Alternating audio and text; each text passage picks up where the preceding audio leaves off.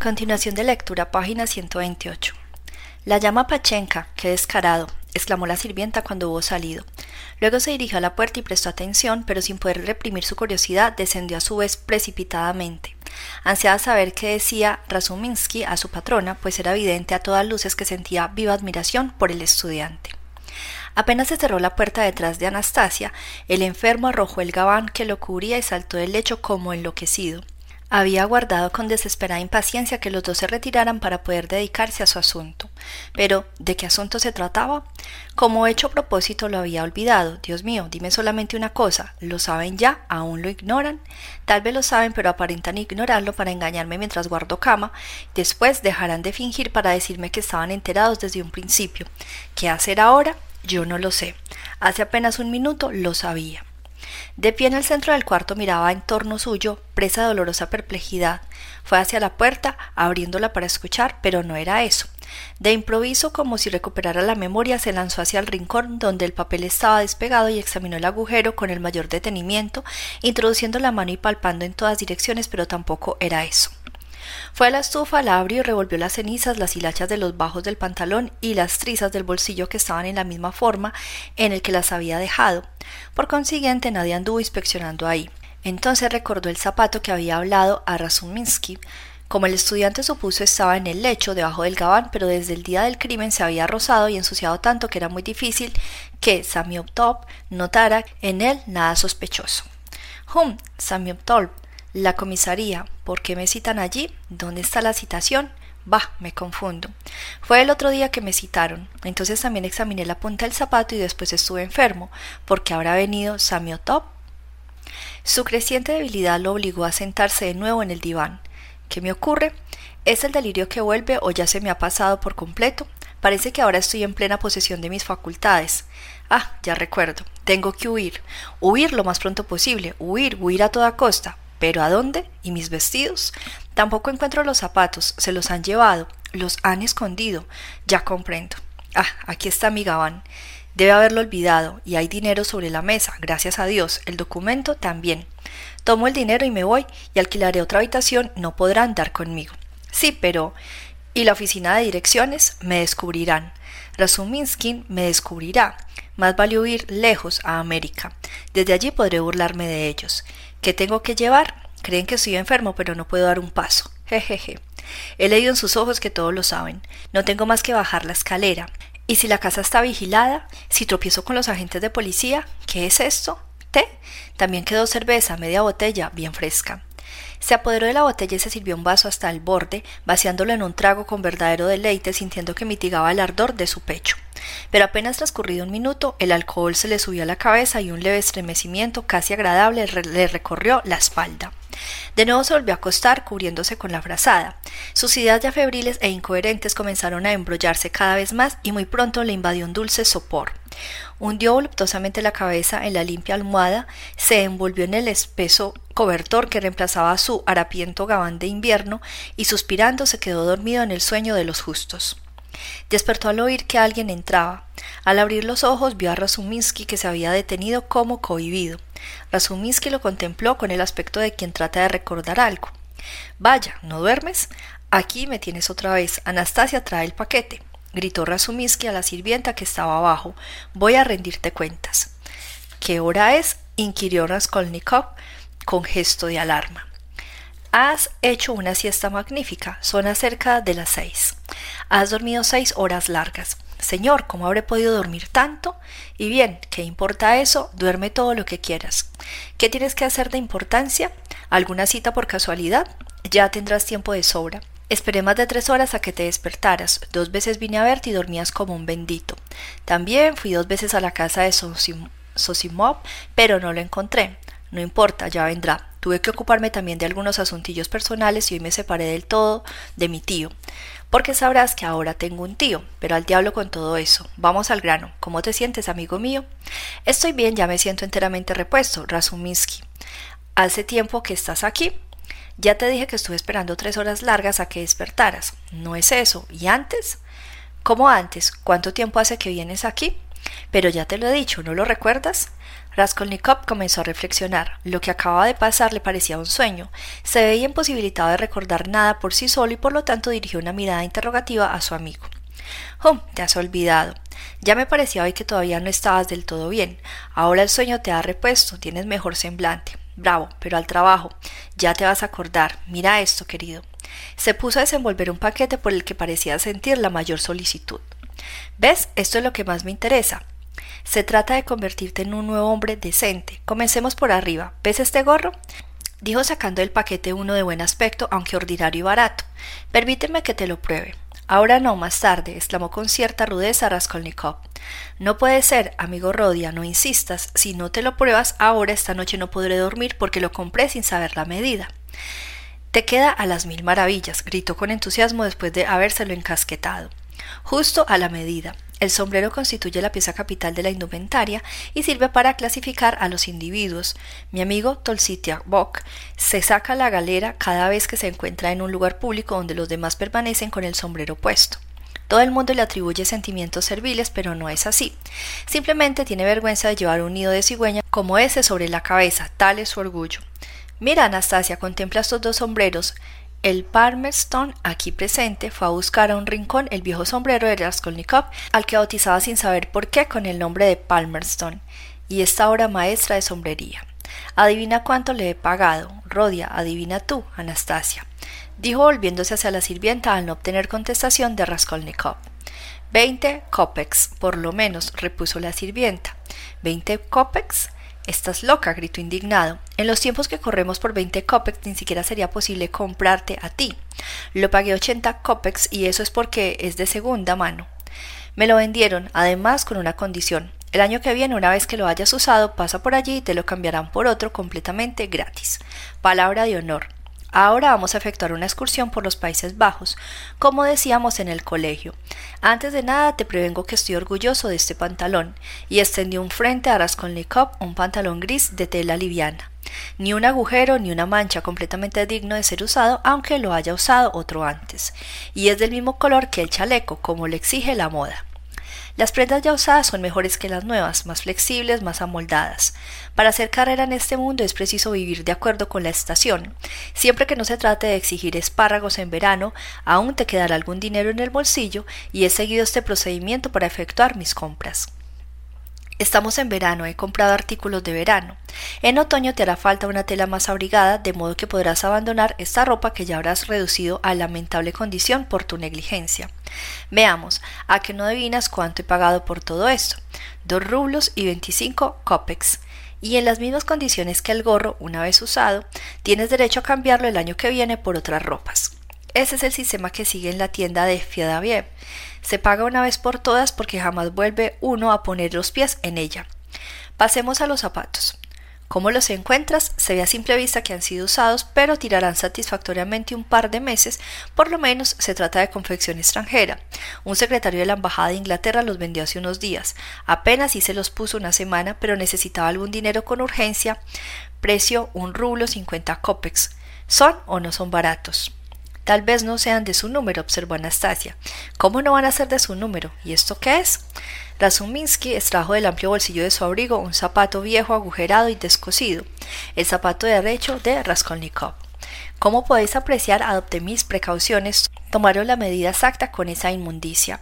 Todo ha sido efectuado concienzudamente. Respecto a la ropa blanca, me entendí con tu patrona. Aquí tienes tres camisas de hilo con plastrones de a la moda. Veamos ahora cuánto resulta todo. Gorro 80 copex, traje 2 rublos 25, lo que da un total de 3 rublos con 5 copex, un rublo y medio por los zapatos porque se hallaban en buen estado, 4 rublos 55 copex, la ropa blanca adquirida en globo por 5 rublos, total 9 rublos con 55 copex. Aquí están los 45 copex que restan. De esta manera, Rodia, ya tienes lo necesario para vestirte como un caballero porque tu gabán no puede servir todavía, sino que hasta te confiere un cierto aire de distinción, resultado de vestirse en lo de Charmer. Los calcetines y demás quedan por tu cuenta, aún nos quedan 25 rublos y no tienes que inquietarte por Pachenka ni por el pago de alquiler. Ya te lo he dicho, tienes crédito ilimitado. Y ahora, querido, si me lo permites, vamos a cambiarte la camisa. No sería extraño que toda tu enfermedad estuviese radicada en ella. Déjame en paz, no quiero, exclamó haciendo un gesto de disgusto Raskolnikov, que había escuchado con frialdad y desdén la charla de su amigo para explicarle con fingida ironía la adquisición de la nueva indumentaria. Eso no es posible, Rodia. Que no resulte que me he gastado los zapatos en balde, insistió Razuminsky. Vamos, Anastasia, no te hagas la melindrosa, ayúdame. Así, ya está y a pesar de la resistencia de Raskolnikov procedió a cambiarse la camisa. El enfermo visiblemente contrariado dejó caer de nuevo en el diván y durante dos minutos guardó silencio. ¿Cómo tardan en irse? pensaba. ¿Con qué dinero has comprado todo esto? preguntó con la mirada fija en la pared. ¿Con qué dinero? Vaya una pregunta, pues con el tuyo. ¿No recuerdas al empleado que vino a traerlo de parte de tu mamá? Sí, ahora recuerdo, articuló Raskolnikov después de largas y penosas reflexiones. Razuminsky lo contempló con el ceño fruncido, experimentando alguna inquietud.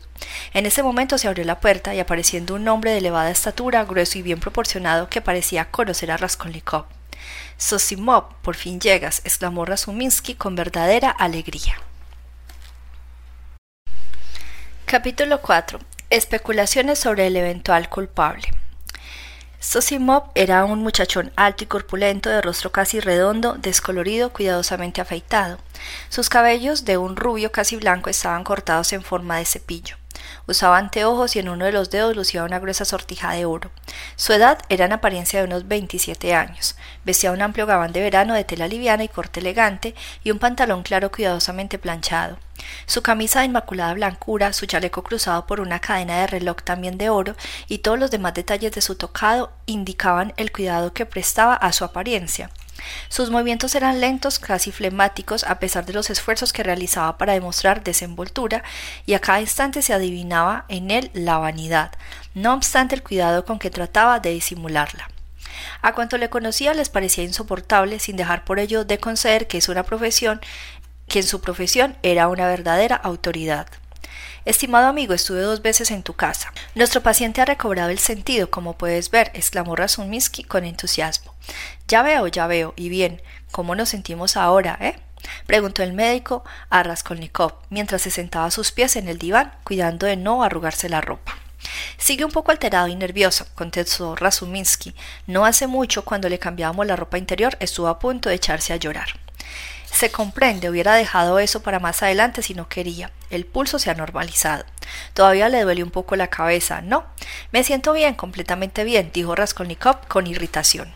Habíase incorporado por un momento con los ojos relampagueantes de ira, pero volvió a caer sobre la almohada, dándose vuelta hacia la pared, y Sosimov lo observaba con atención.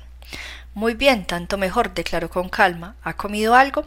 Le manifestaron que el paciente había comido y luego le preguntaron qué era lo que podía dársele.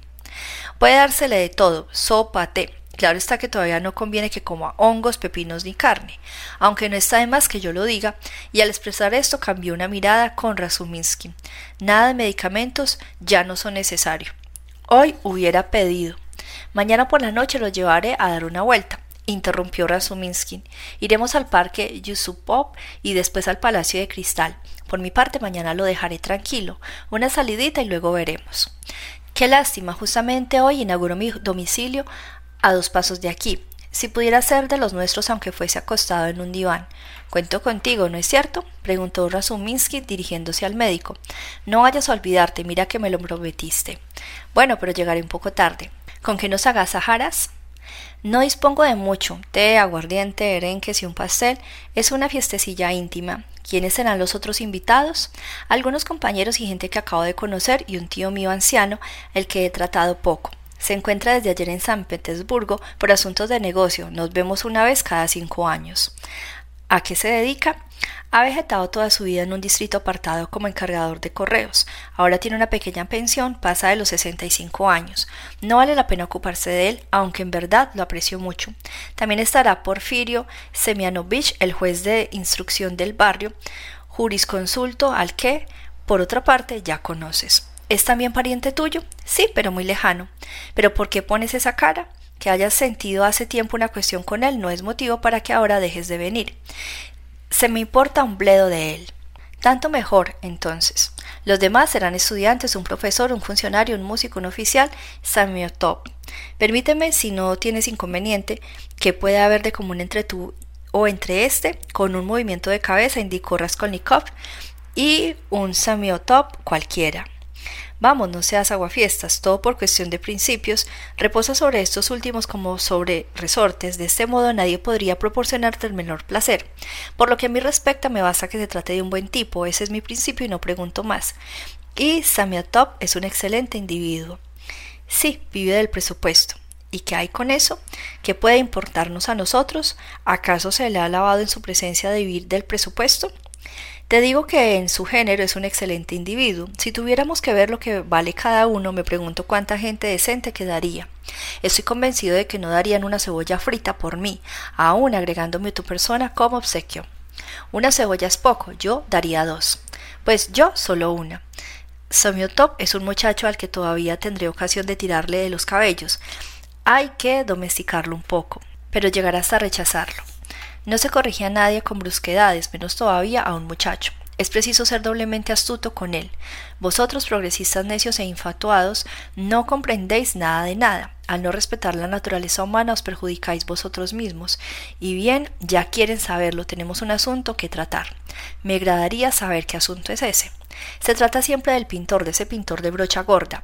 Entre los dos veremos de sacarlo del enredo, aunque por otra parte no corre peligro alguno. El asunto está casi aclarado, pero mataremos dos pájaros de un tiro. ¿Quién es ese pintor de brocha gorda? ¿Cómo? ¿No te lo había contado? No, es verdad solo que te lo conté al comienzo. Ya conoce la historia de la vieja encubridora, la viuda del funcionario que fue asesinada. Este pintor está implicado en el asunto. Oí hablar de ese crimen, es un asunto que no deja de interesarme hasta cierto punto. Leí las crónicas de los diarios. Mataron también a Isabel, dijo Anastasia con voz temblorosa dirigiéndose a Raskolnikov. Durante todo ese tiempo había permanecido apoyada contra la puerta siguiendo la conversación. Isabel, balbuceó Raskolnikov con voz ahogada. Sí, la revendedora de ropa, ¿te acuerdas? Venía a esta casa y una vez hasta te arregló una camisa. Raskolnikov se volvió hacia la pared y su mirada se posó en una florecilla blanca de papel, burdamente dibujada, cridaba de puntos castaños, abstrayéndose en su contemplación y tratando de contar el número de sus pétalos y el de los dientes de cada hoja. Sus miembros se entumecían hasta el punto de no sentirlos casi, pero no trataba de moverse manteniendo la vista obstinadamente fija en la florecilla. ¿Y bien, qué ocurre con ese pintor? dijo Sosimov, interrumpiendo con visible descontento a Anastasia, que lanzando un suspiro guardó silencio. También él está implicado en el asesinato, continuó Razuminsky. ¿Existen pruebas contra él?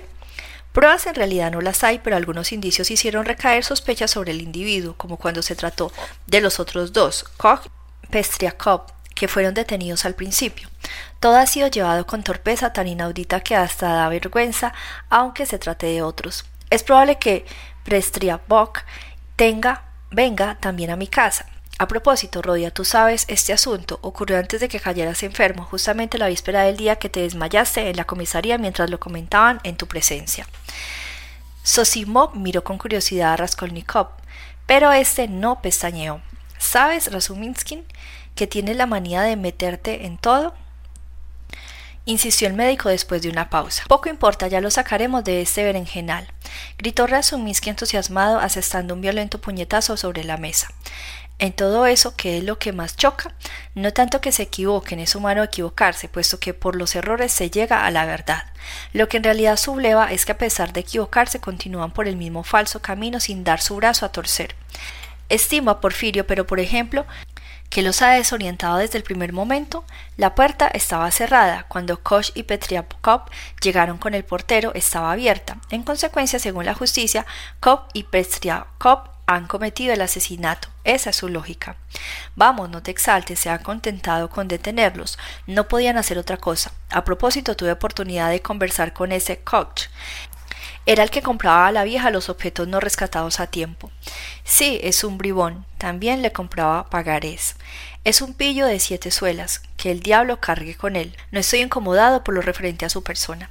Pero en cuanto a los otros, esos señores de la justicia, su rutina atravilería, ignorante, estúpida, me revuelve la bilis. Sin embargo, solamente en este asunto podría hallarse la posibilidad de explorar un nuevo camino. Las nociones psicológicas pueden demostrar cómo debe hacerse para dar con la verdadera pista. Tenemos hechos, nos dicen, pero los hechos no constituyen todo. La mitad del asunto por lo menos consiste en la forma de interpretarlos. ¿Y tú estás en condiciones de hacerlo? Por supuesto. Escucha, a los dos días de cometido el asesinato por la mañana, cuando la policía estaba todavía ocupada con Koch y Pestriakov, aunque estos hubieran hecho conocer detalladamente cada uno de sus pasos, surgió un incidente imprevisto. Un cierto Dukin, campesino que posee una taberna frente a la casa del crimen, se presentó en la comisaría para hacer entrega de un estuche conteniendo unos aros de oro y contar de paso una historia deschilvanada. Anteayer por la noche, después de las ocho, el obrero pintor Nicolás, que frecuenta mi establecimiento, me trajo este estuche con estos pendientes pidiéndome le facilitara dos rublos, dejando eso en garantía. Al preguntarle la procedencia me contestó que lo había encontrado en la calle. Sin hacerle más preguntas le di un rublo pensando que si no lo hacía yo lo haría otro y que era mejor que el objeto estuviese en mis manos. De ese modo estaba seguro y si lo reclamaban como producto de un robo lo entregaría a la policía.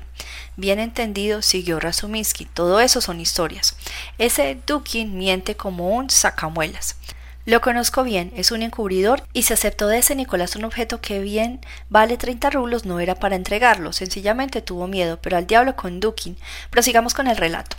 Conozco desde hace mucho tiempo a Nicolás de Menviev, desde su infancia somos de la misma provincia, Razán, distrito de Saraix, Nicolás. Sin llegar a ser un ebrio consuetudinario, bebe bastante y sé que se dedica a trabajos de pintura con Dimitri, otro muchacho de la misma provincia. Después de recibir el rublo cambió de aspecto, tomó un par de copas y se fue. Entonces no vi a Dimitri con él. Al día siguiente oímos hablar del asesinato de la vieja Alieneia Inanovna y de su hermana Isabel, ambas conocidas en casa. Eso me hizo entrar en sospecha acerca de los pendientes porque estábamos enterados de que la muerta prestaba dinero sobre alhajas. Fui a la casa de la vieja donde sabía que trabajaba Nicolás y con prudencia traté de averiguar algo. Al preguntar a Dimitri por Nicolás, este me dijo que había regresado al amanecer, borracho, perdido, y después de quedarse diez minutos en la casa salió de nuevo, que luego no lo volvió a ver más, tratando desde entonces de terminar él solo aquel trabajo, y que luego no lo vio más, tratando desde entonces de terminar él solo aquel trabajo. El departamento que están pintando se encuentra en el primer piso y da a la escalera que conduce a las habitaciones de las dos mujeres asesinadas. Cuando supe todo esto, no dije nada a nadie y volví a mi casa, siempre con las mismas sospechas. Ahora bien, esta mañana a las ocho, es decir, a las dos días del crimen, comprendes, vi entrar a Nicolás no del todo en ayunas, pero tampoco del todo ebrio, y en estado de sostener una conversación. Se sentó en un banco sin decir palabra. En ese momento no había en la taberna parte de él, más que un desconocido y otro cliente que dormía tirado en un banco sin contar a los mozos. ¿No has visto a Dimitri? pregunté a Nicolás. No, respondió, no le he visto. ¿Y no has venido por aquí? No, desde anteayer. Pero anoche, ¿dónde dormiste? En las arenas con los Colomán. ¿Y de dónde sacaste los pendientes que me trajiste el otro día? Los encontré en la calle, dijo con aire raro y sin mirarme. ¿No has oído decir que ese mismo día a la misma hora pasó algo en el cuarto piso de la misma escalera? No, no oí decir nada. A medida que yo le iba contando el asunto, abría los ojos, desmesuradamente poniéndose cada vez más pálido. De pronto tomó el sombrero y quiso retirarse. Traté de retenerlo. Espera, Nicolás, ¿no quieres beber otra copa? Al mismo tiempo hice señas a uno de los muchachos para que guardara la puerta. Yo no ando en el mostrador. Sin embargo, el otro, como si temiera algo, partió a la carrera separando de un pabellón al muchacho y ganó la calle. Cuando salimos ya había desaparecido, entonces no dudé de que fuera el autor del crimen. Evidentemente, murmuró Sosimov. Espera, oye el final. Enseguida fue movilizada toda la policía para dar con el paradero de Nicolás. Detuvieron a Dukin, allanaron su domicilio. Lo mismo hicieron con Dimitri y hasta los Kolomna corrieron igual suerte. Pero solo anteayer pudieron dar con Nicolás y detenerlo en una posada próxima al puente de. Parece que llegó allí, pidió que le dieran una botella de aguardiente a cambio de una cruz de plata que llevaba colgada del cuello, y una vez obtenida la botella se retiró. Algunos minutos más tarde, una campesina fue al establo a ordeñar y vio por una rejilla que Nicolás se disponía a ahorcarse en el corral vecino. Había atado un extremo en su cinturón a un atravesaño, dejando en el otro extremo un nudo corredizo y estaba subido en un balde dando vueltas tratando de colocarse el nudo alrededor del cuello. La mujer empezó a dar gritos en demanda de auxilio acudiendo y acudieron varias personas que le impidieron que se suicidara.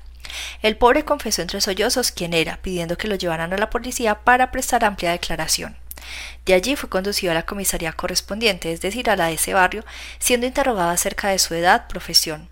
¿Cuántos años tienes? Veintidós. Mientras trabajabas con Dimitri no viste a nadie en la escalera entre tal y tal hora.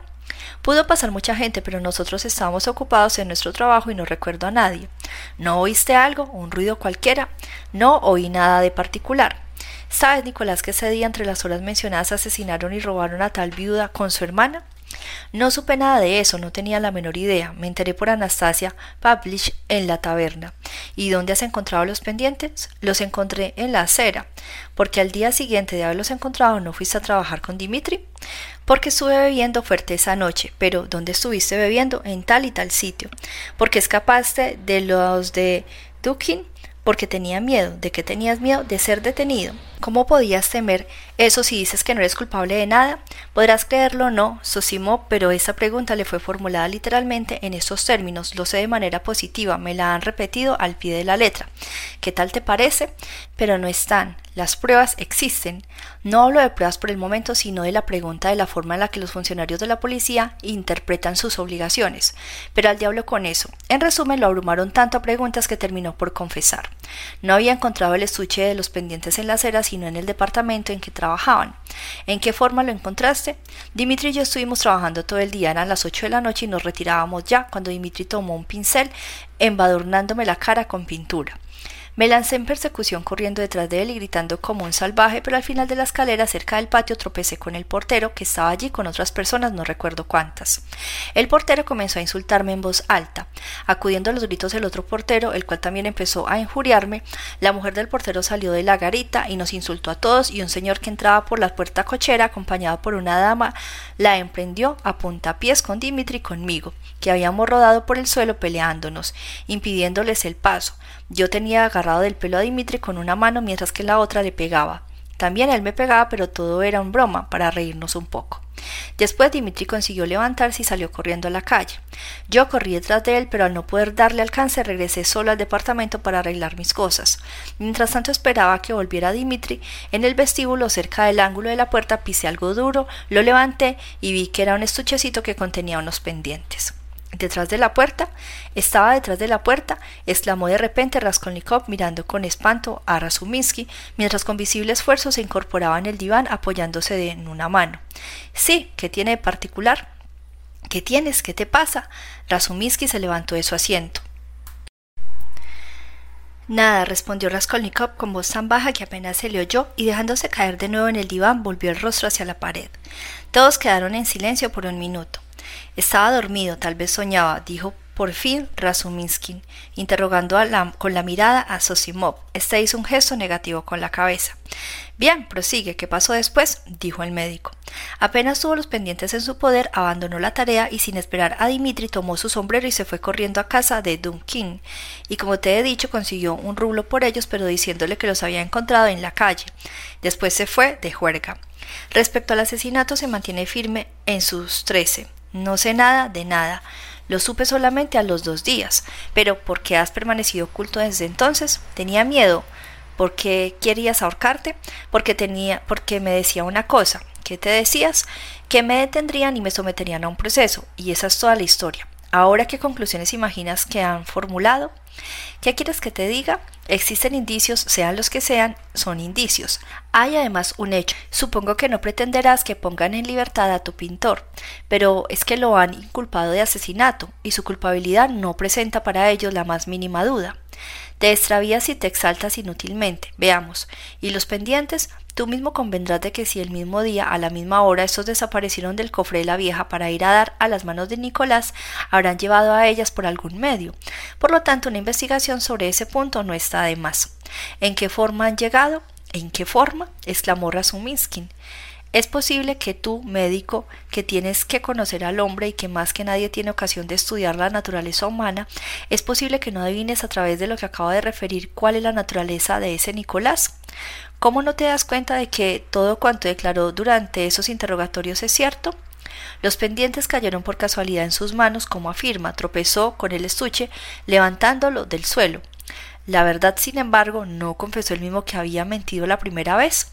Escucha, escucha un poco. El portero, Koch, Petriakov, y el otro portero, la esposa del primer portero, el consejero de justicia de que en ese preciso instante acaba de bajar de un coche y franqueaba el umbral del brazo de una dama, todos, es decir, ocho o diez testigos declaran únicamente, unánimemente, que Nicolás había derribado a Dimitri y puesto encima de él, le había dado puñetazos, mientras el otro le tiraba a la vez de los cabellos, devolviéndole los golpes. Ambos estaban atravesados en la puerta sin dejar pasar a nadie los injuriaban desde todas partes, y ellos como dos criaturas, para servirnos de la expresión de los testigos, se revolcaban por el suelo, reían golpeándose y después se levantaron corriendo por la calle como verdaderos chiquillos. Has oído ahora. Ten eso presente, en el cuarto piso los dos cadáveres estaban calientes todavía. No se habían enfriado del todo cuando los descubrieron. Si hubieran sido ellos los asesinos o Nicolás solo hubiera robado o si hubiera tomado parte en el desvalijamiento de alguna manera, esos gritos, esas carcajadas, ese proceder a todas luces pueril en la puerta cochera, pueden ser compatibles con aquella hacha, aquella sangre, aquella astucia, aquella prudencia de aquel saqueo? Acaban de asesinar todo lo más hacía cinco o diez minutos lo que surge de los cadáveres aún calientes y se fueron dejando la puerta abierta sabiendo que la gente acudiría en un momento a otro. Comenzaron a jugar como dos chicos corriendo por la calle, riendo a carcajadas y llamando de este modo la atención general según las declaraciones coincidentes de diez testigos. Sin duda alguna es extraño, hasta parece imposible, pero no hay peros, querido. Si los pendientes que ese mismo día y a la misma hora cayeron en manos de Nicolás constituyen un hecho material en su contra, hecho que por otra parte explican perfectamente las declaraciones del acusado y por lo tanto sujetas a comprobaciones, es preciso también tomar en consideración los hechos justificados tanto tanto más cuanto que no hay medio de refutarlos. ¿Cuál es tu opinión, dado el carácter de nuestra jurisprudencia? ¿Se admitiría o serán capaces de no admitir un hecho de tal naturaleza fundando únicamente sobre una imposibilidad psicológica, sobre una simple disposición de espíritu como un hecho indiscutible que destruye todos los hechos materiales de la acusación, cualesquiera que sean? No, no lo admitirán, aunque más no fuese que por el encuentro del estuche y el intento de suicidio, lo que no habría ocurrido si no se hubiese sentido culpable. He aquí la cuestión capital, he aquí la causa de mi exaltación, ¿comprendes? Sí, veo que te exaltas. Espera, olvidé hacerte una pregunta. ¿Cómo se demuestra que el estuche de los pendientes procede en realidad del cofre de la vieja? Eso ya es probado, respondió con cierta contrariedad Razuminsky, cuyo rostro se ensombreció. Cobb, que reconoció el objeto, indicó a la persona que lo había empeñado y esta última ha demostrado a entera satisfacción que le pertenecía. Tanto peor, otra pregunta. Nadie vio a Nicolás cuando Koch y Petriakov subían por la escalera y no pueden demostrarle esto de alguna manera. Lo cierto es que nadie los vio, respondió Razuminsky con despecho. Y eso es justamente lo malo del asunto. Ni Koch ni Petriakov notaron a los obreros cuando subían a lo de la vieja, aunque su testimonio no serviría ahora de mucho. Vimos que el departamento estaba abierto, declaran, y que al parecer se estaban efectuando reparaciones en el interior, pero al pasar no prestamos mayor atención y no recordamos si había o no obreros en ese momento. Mm, en consecuencia, todo cuanto puede invocarse en su favor es que se tomaron a golpes y que reían a carcajadas. Es una prueba convincente, en verdad, pero permítame que te haga una pregunta a mi vez. ¿Cómo te explicas tú mismo el hecho? ¿Cómo explicas el hallazgo del estuche si en realidad lo encontró del modo que declara? ¿Cómo lo explico? ¿Qué hay que explicar en este caso? La cosa está clarísima, por lo menos el camino que debe seguir la instrucción del sumario está claro y bien determinado, precisamente por el mismo estuche. El verdadero asesino lo dejó caer, estaba arriba cuando Koch y Petriakov llamaron a la puerta había corrido el cerrojo. Cobb cometió la estupidez de bajar también y entonces el asesino abandonó el departamento descendiendo a su vez por la escalera, puesto que no le quedaba otro medio para escapar. Al llegar al primer piso para ocultarse de Cobb y Petriakov y el portero se introdujo en el departamento vacío del que Dimitri y Nicolás habían salido hacía pocos instantes. Estuvo detrás de la puerta mientras el portero y los dos visitantes subían al cuarto piso. Esperó que se cesara el rumor de sus pasos y entonces bajó con la mayor tranquilidad cuando Dimitri y Nicolás corrían por la calle. Toda la gente habíase dispersado y nadie quedaba en la puerta cochera. Quizá lo hayan visto, pero nadie lo notó. Pasa tanta gente. En cuanto al estuche se le cayó del bolsillo mientras estaba detrás de la puerta y no se dio cuenta porque en ese momento tenía su atención puesta en otras cosas. El estuche demuestra a las claras que el asesino estuvo allí, eso es todo. Bien imaginado, qué duda cabe, pero sin embargo tu razonamiento es un tanto fantástico. Porque, vamos a ver, Pues porque todo está combinado de forma demasiado ingeniosa para ser real, parece un argumento teatral o de novela. Razuminsky estaba a punto de protestar con energía cuando se abrió la puerta apareciendo un nuevo personaje al que ninguno de los tres jóvenes conocía. Página 142.